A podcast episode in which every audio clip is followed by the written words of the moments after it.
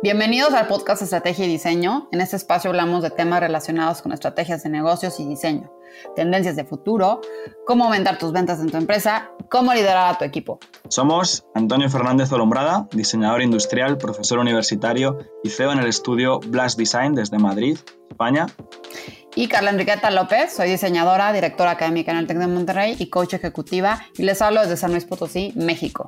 Hoy tenemos a una invitada muy especial, Hoy nos acompaña Tati Guimaraes, eh, de origen brasileño, pero actualmente reside en Barcelona, en España, y lleva más de 20 años eh, eh, trabajando en diferentes proyectos de diseño circular, economía circular, de ecodiseño, y también es la directora y CEO del estudio Cyclus Design en Barcelona.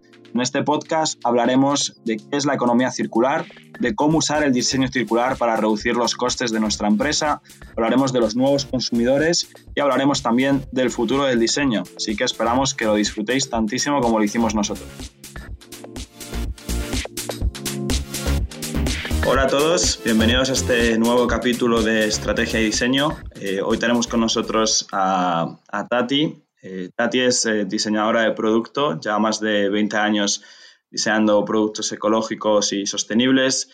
Eh, es también profesora dentro del máster de investigación para diseño e innovación. ha sido profesora también en el ISABA, ha sido profesora en la Escuela Superior de Diseño Industrial de Barcelona. ha trabajado para empresas como Heineken, MoMA, Fundación Joan Miró y Benetton.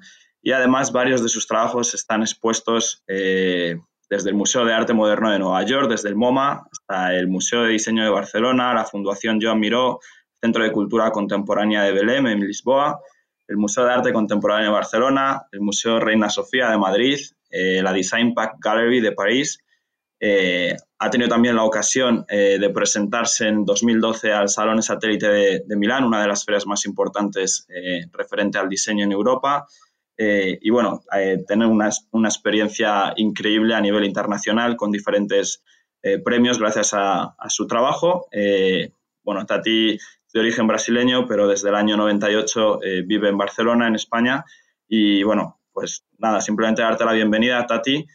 un gusto también tenerte por aquí la tarde de hoy para estar contigo y, comentar diferentes puntos sobre, sobre el diseño de productos, sobre el ecodiseño y sobre negocio. Así que bienvenida, Tati. Igualmente, bueno, muchas gracias por estar aquí, por la invitación. Y, bueno, estoy muy contenta de, poder ahí compartir un poquito de, esta experiencia, de, poder ahí poner mi semillita también.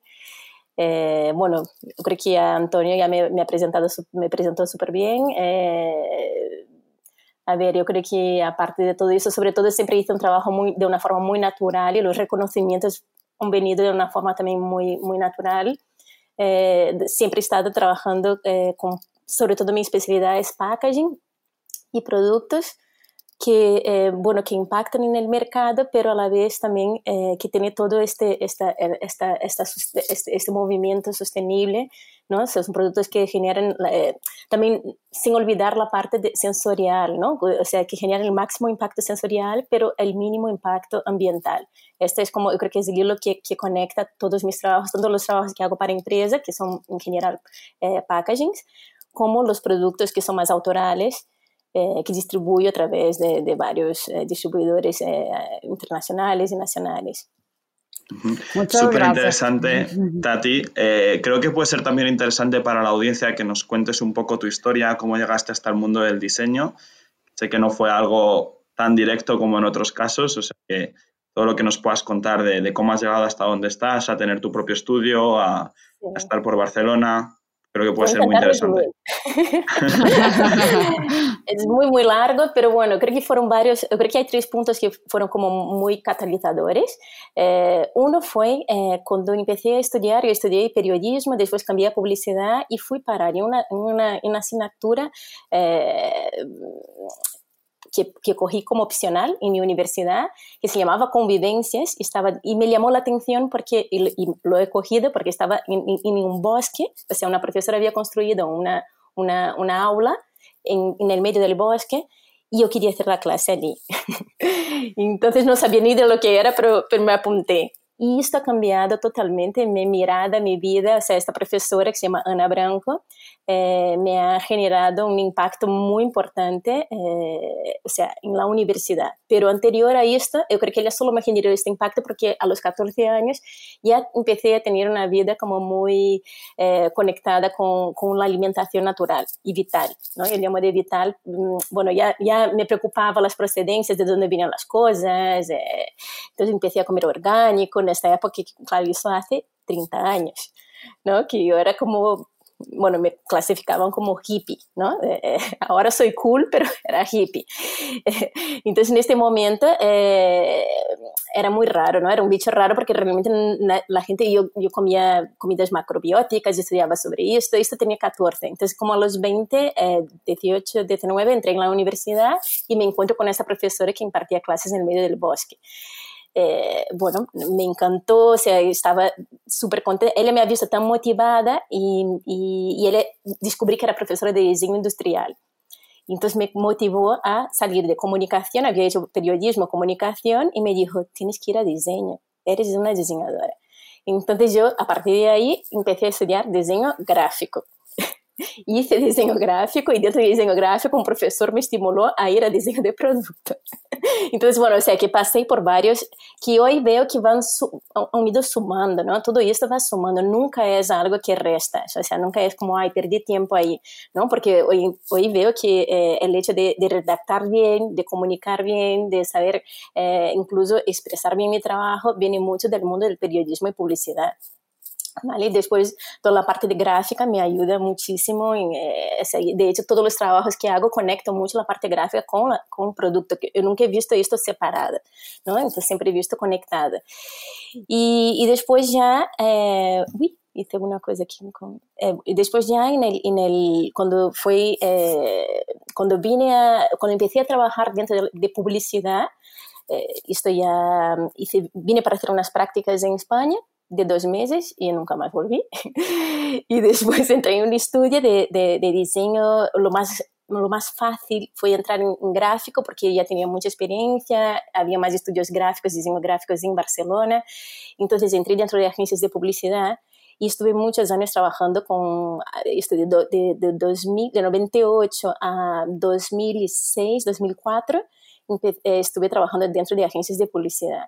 Pero en 2000 empecé a cuestionar mi, o sea, mi profesión y sobre todo la, la, la ética en la profesión, profesión porque en este momento lo que, lo que se, podía, eh, se podía hacer muchas cosas, ¿no? se podía poner 100% natural donde no era natural, se, se ponía omega 3 donde no había omega 3 y esto a mí me empezaba a hacer daño a molestar. Entonces empecé a cuestionar que estaba, wow, estoy poniendo mi creatividad en algo que yo no me lo creo, o sea, los productos no me lo creo, entonces hago un packaging que no me lo creo.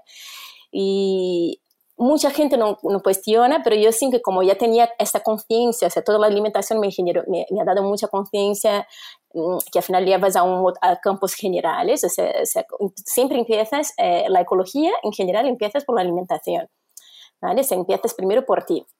Y después, cuando vas comiendo de una forma consciente, empiezas a ampliar esta mirada a, mm, a lo que, a la limpieza de tu casa, a, a tu familia, a, a, consumes las cosas, ¿no? Entonces, como ya empiezas a, estar más consciente de todo lo que estás consumiendo, de cómo estás haciendo las cosas.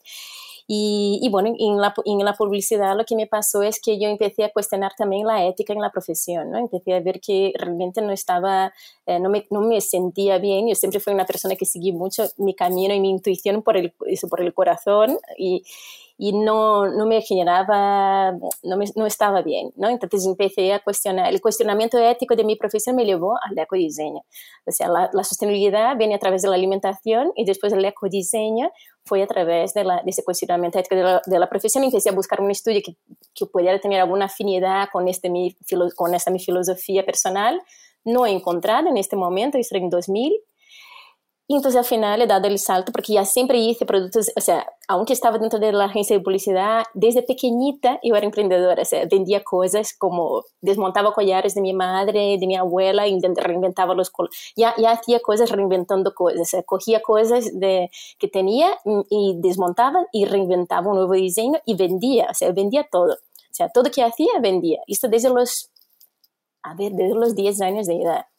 Más o menos yo, yo, vendía cualquier cosa, ¿sabes? Como hacía comidas y tal, y vendía bombones y vendía en la escuela, ¿sabes? Es como ya tenía esta, esta vena emprendedora, entonces para mí no era muy muy complejo eh, tirarme a la piscina, ¿no? Como yo decía, bueno, pues nada, pues si no encuentro, pues lo hago yo.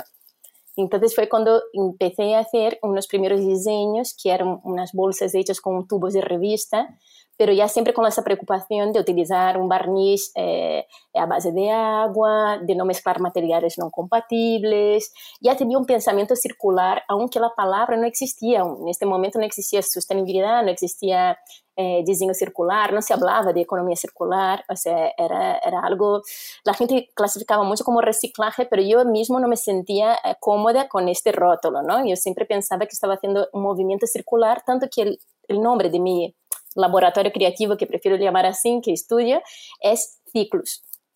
Este nombre, Ciclus, yo lo he cogido en, creo que fue el año 2000, y tengo el ciclus.com, porque nadie tenía este nombre. Ahora toda la gente tiene este nombre, hay muchísimos ciclos.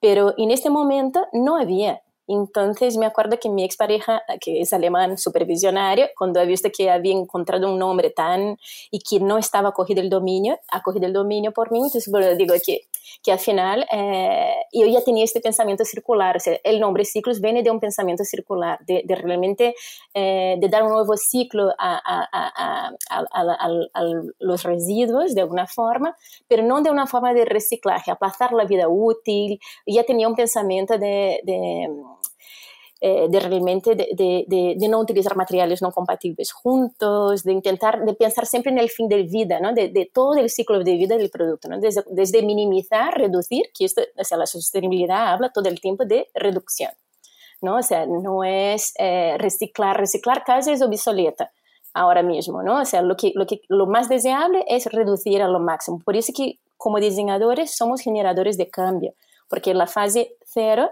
de pensar un producto es el diseño, ¿no? Entonces, como cuando estamos diseñando, lo que estamos haciendo es eh, ser un, ser, somos muy responsables por eso que estamos poniendo en el mundo.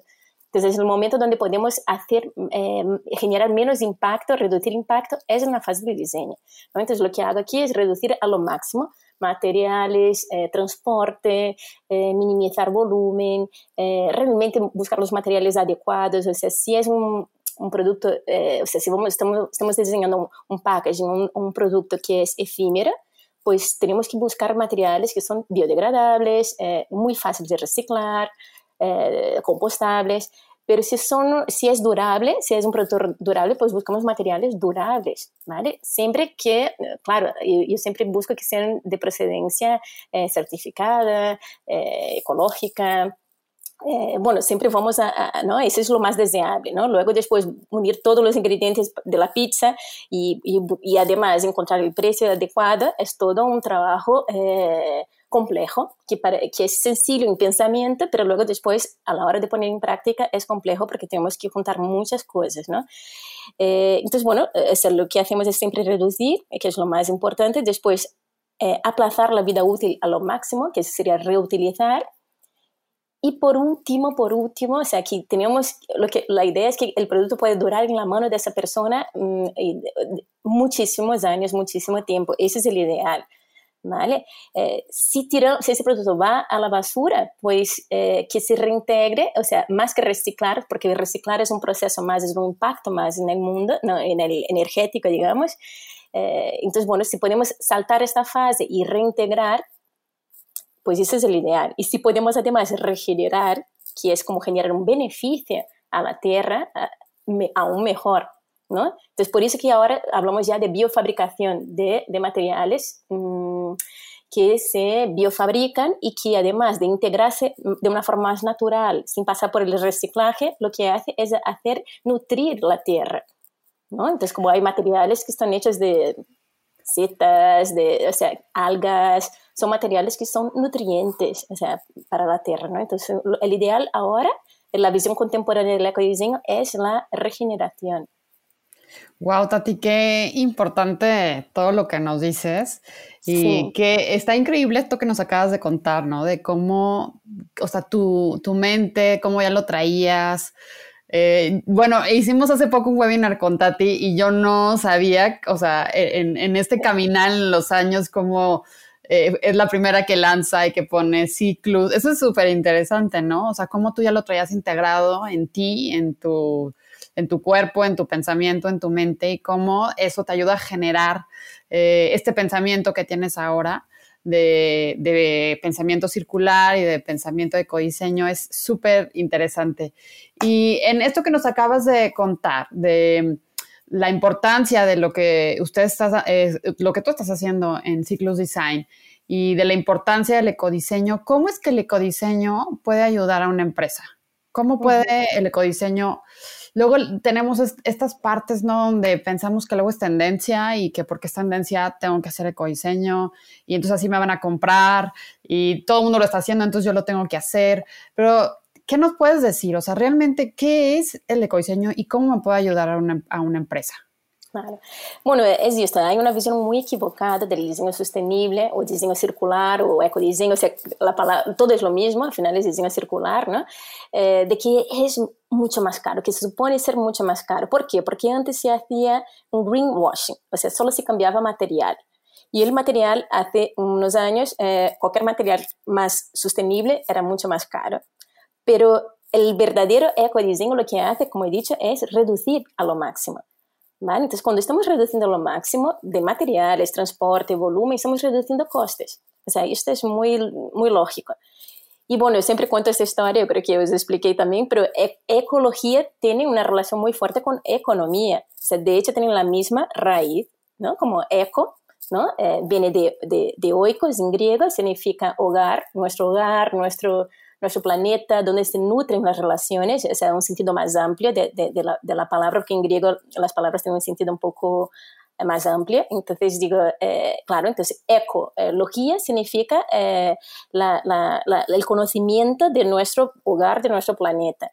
Y economía es la gestión de nuestro hogar, de nuestro planeta. O sea, es imposible hacer economía sin entender de ecología. O sea, eh, lo que estamos haciendo, lo que hemos estado haciendo durante todo este tiempo es no mirar la ecología y hacer economía. Entonces, de hecho, muchos economistas no saben nada de ecología. Entonces, lo que, lo que está pasando es que, lo que pasó y lo que viene pasando es que estamos agotando recursos porque no sabemos lidiar o gestionar los recursos que, que tenemos que son brutales, naturales. O sea, si, si supiéramos gestionarlo bien, porque para eso tenemos que conocer la naturaleza, sea, conociendo el, nuestro medio, entendemos cómo utilizar y, traer esto a nuestro favor. ¿Vale? Entonces, lo que estamos intentando hacer ahora eh, con esta visión y poniendo esa semilla, todos que, que ya tenemos este pensamiento muy integrado, los que están aprendiendo y queriendo aprender, es eh, entender que es mucho más inteligente y sencilla eh, trabajar como, teniendo la naturaleza como aliada. ¿Vale? Y no estar sacando, sacando, sacando. Esto, esto no, porque somos naturaleza también. Entonces, como si sacamos, sacamos, sacamos y, no, y no estamos pensando en nuestro... O sea, la basura es una invención humana. No existe basura en la naturaleza. ¿Ya habéis visto algún contenedor en la naturaleza? No hay. Entonces, digo, es, es muy natural, es, es, simplemente mirar, a veces la gente dice, Tati, ¿qué libros tengo que leer? Y dice, no leas mucho, vete, la, vete a dar un paseo en el bosque, ¿sabes? Digo, no hace falta leer tanto. Digo, si lees mucho, vas a entender la teoría, pero la práctica es ir a mirar cómo funciona la naturaleza. Es que es tan fácil como no funciona sola. Estás, todo está conectado, o sea, esto ya es, es, una, es una otra, eh, o sea, para hacer negocio podemos entender, observar la naturaleza para entender cómo hacer los negocios más sostenibles y más interesantes, ¿no? O sea, la cooperación, todo lo que estamos hablando ahora, es lo que hace la naturaleza todo el tiempo. O sea, o sea, todos están, o sea, uno que el, el, el, el pájaro, o sea, las, las, plantas necesitan el pájaro para llevar la semilla de, a un lado eh, eh, y son más bonitas para atraer el pájaro. O sea, está, está, todo conectado, ¿no? Si cae una hoja en el, en el suelo, pues se convierte en nutriente, no es una basura. ¿Vale? Y si pensamos de esta forma circular y, y traer esos principios al diseño, eh, pues ya está, es éxito garantizado porque además vamos, lo que vamos a, a, hacer es hacer un producto mm, con menos impacto, con más impacto sensorial, porque también vamos a buscar esta relación de la, de la parte sensorial de la naturaleza, porque ella funciona, solo ser ecológico no funciona. O sea, el apelo ecológico es, es, es fundamental, pero eh, nada, nadie compra nada solo porque es ecológico. Entonces digo, eh, la gente compra porque tiene un link emocional, sensorial, o sea, aquello le atrae, es bueno, tiene buen gusto, ¿no? Como si, es, estamos hablando ya de vinos, ¿no? Como, o sea, no sirve ser solo ecológico, tiene que ser bueno. Y, y, lo mismo en el diseño, o sea, tiene que ser atractivo, tiene que ser bueno, tiene que ser, siempre digo, tenemos que salir del eco aburrido al eco sexy, ¿no? Como porque mm, el eco aburrido, ¿no? No, no, o eco pesado, o ser un eco pesado tampoco funciona, ¿no? Tenemos que traer este, este lado más atractivo de, y, y, y fusionar, ¿no? Fusionar esta parte sensorial, eh, tal y cual la naturaleza hace, ¿sabes? Es, es tan sencilla como... Muy interesante todo eso que nos cuentas, Tati. Me quedo también con la observación eh, que nos dices de que no hay que, que es mejor no leer tantos libros, sino salir fuera y observar y, y aprender eh, a cómo funciona esa naturaleza y observar y aplicar luego esos procesos a la creación, ¿no? al, diseño y al ecodiseño y pensar siempre de esa forma global y circular, creo que es súper interesante. Y yo te quería preguntar también para, para, todos los diseñadores que nos escuchan y también los dueños de negocios, si les pudieses dar algún consejo de, de cómo pueden eh, mejorar sus productos o mejorar sus packagings gracias a este diseño circular o bien incluso si quisieses contar algún ejemplo de algún proyecto tuyo donde, donde nos puedas llevar desde cómo era el antes al, al después de haber aplicado todas estas tecnologías. Vale, pero de una forma imaginativa, ¿no? Tengo que enseñar un poco, o, o, sí. ¿no? Tengo que ir explicando, describiendo sí, describirnos un poquito el proyecto, sí, un proyecto, algo para que la gente se haga una idea de, de cuál puede ser el impacto Hay uno de este que se hizo muy, muy famoso, que es el, de hecho fue lo que hizo, e, este objeto es más famoso que yo, de hecho, que es, la, es el cabalín, que es una caja de vino que se convierte en lámpara, y eh, fue hecho para una, una, empresa que lo que querían, eh, esto hace 10 años, es el primer packaging, de hecho, de este producto he recibido muchos premios, que fue el primer packaging en el mundo con eh, una intención de segundo uso, ¿no? Como, pero sorprendente, o sea, que no es como lo típico de vaso de Nutella, que sabes que vas a tener un vaso después. Es que tenés la caja, no sabes que hasta que de repente te enteras que se convierte en una lámpara, ¿no?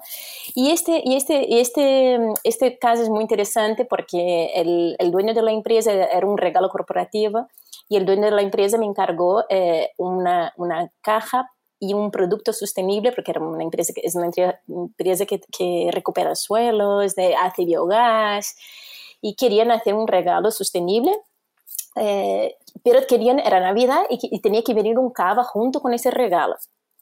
Y yo le intenté convencerles de que hacer una caja para este cava eh, conllevaba muchísimo trabajo y íbamos a hacer una caja muy resistente porque estábamos enviando un cava eh, y además, eh, lo que pasaba es que, es que, claro, la gente tiraría esta caja en el minuto cero.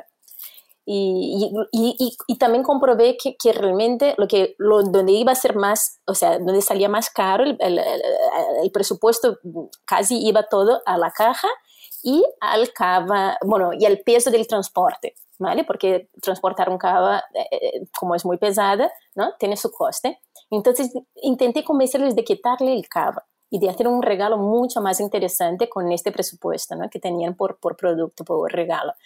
Y me dijo que no, que no, que era Navidad y que era Navidad y que no sé qué y tal. Y yo estaba como, wow, y ahora como le convenzo, bueno, dice, no, no, no hay manera porque ya vio que es más cabezota que yo.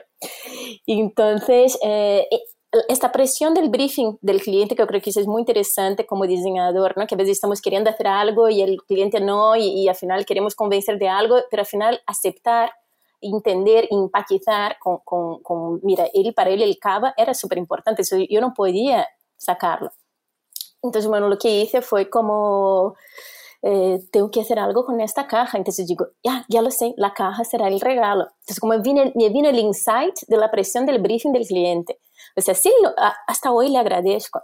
Digo, gracias por haber insistido de poner el cava, porque si no fuera por él, eh, no hubiera llegado a, esta, a este producto. Y lo que pasó ahí, cuando hemos hecho una comparativa, porque si hubiéramos hecho un regalo eh, cava más caja, eh, hubiera salido, eh, un, hemos dicho, como un 30%, un 40% más, más, más caro el producto.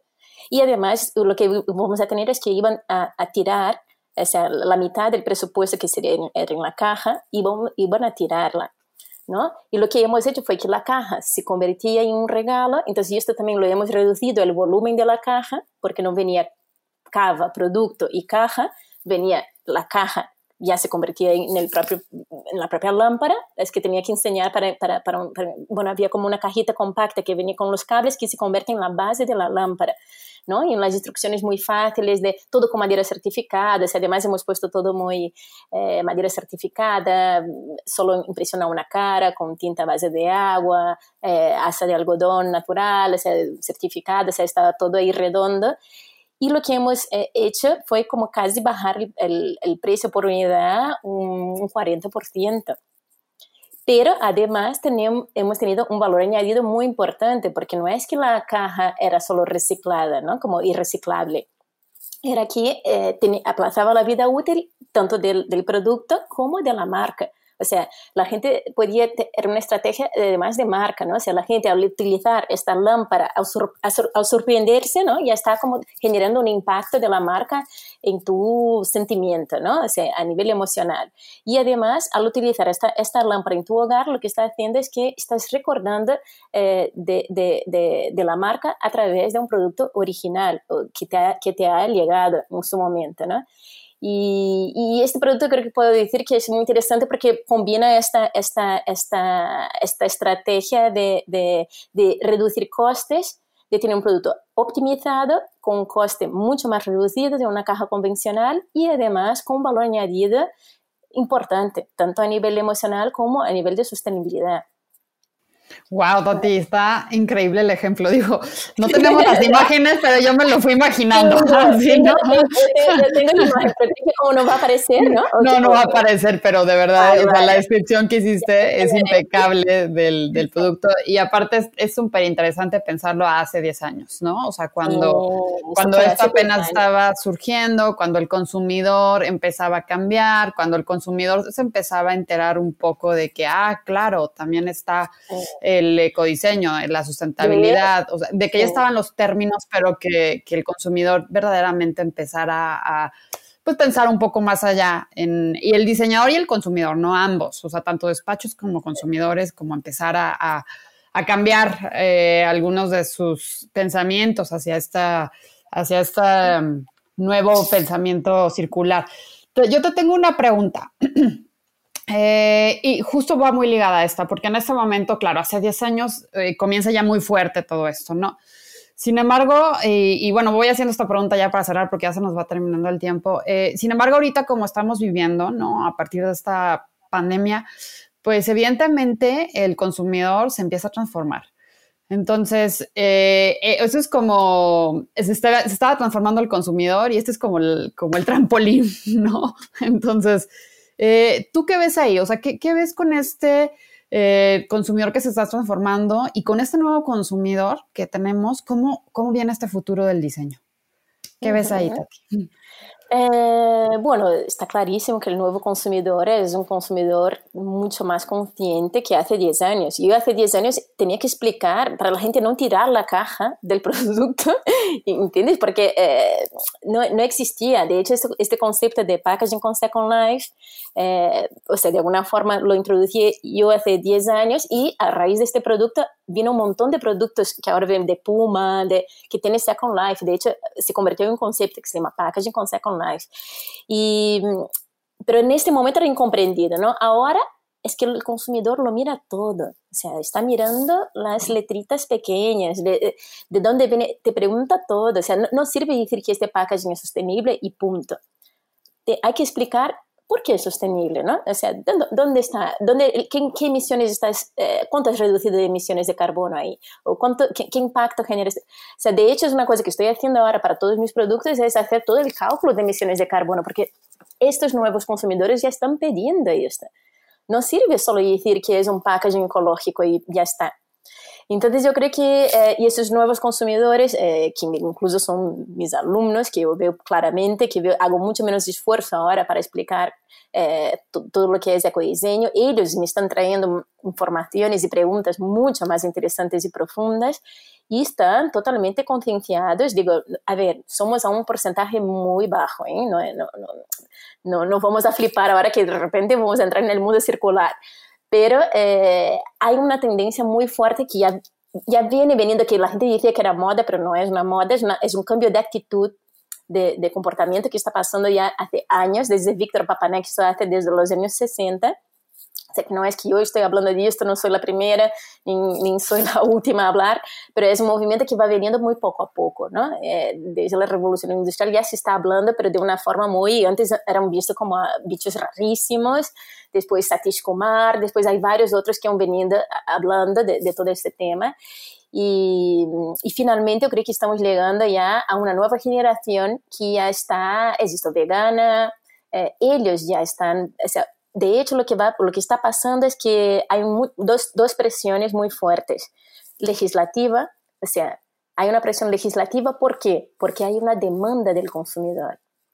Entonces, ahora tenemos dos presiones importantes y yo, creo que por eso el futuro del, del, del, producto, digamos, de packaging, de todo que ponemos en el mundo, es circular, porque no vamos a poder salir de esto de otra forma porque hay una presión de, de, ambos lados, como la demanda, el consumidor está demandando, empiezan a salir leyes.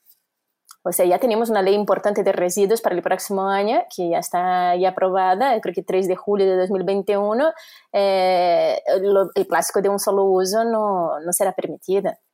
¿Sabes? Eso es como ya, ya todas esas empresas tienen un año para repensar e innovar su, su negocio.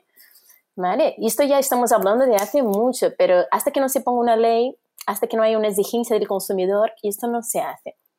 Entonces, lo que estoy viendo eh, clarísimo, eh, yo creo que todos que estamos en el sector ya vemos muy claro, es que esto, y ahora más con toda esta pandemia, estamos viendo que, que, que cómo, cómo está afectada nuestro entorno y nosotros al final, ¿no? Porque todo está conectado, como he dicho, ¿no? No, no existe separación. Lo que afecta a la naturaleza afecta a nosotros somos parte, no estamos, no estamos, no es la naturaleza de un lado y nosotros de aquí, ¿vale? Somos parte de, la naturaleza. Entonces, bueno, eh, yo creo que está eh, habiendo mucho más, o sea, yo veo ahora miles de seminarios de economía circular, o sea, que están todas las empresas intentando dar el salto, eh, bueno, intentando introducir todos estos, estos conceptos y estrategias porque, pero de una forma más profunda, porque lo que hubo hace unos años y hace, hasta ahora es un greenwashing, es un poco simplemente hacer una fachada. Yo pongo un poco de verde, un poco de cartón reciclado y, y, digo que es ecológico. Y esto ya no vale más.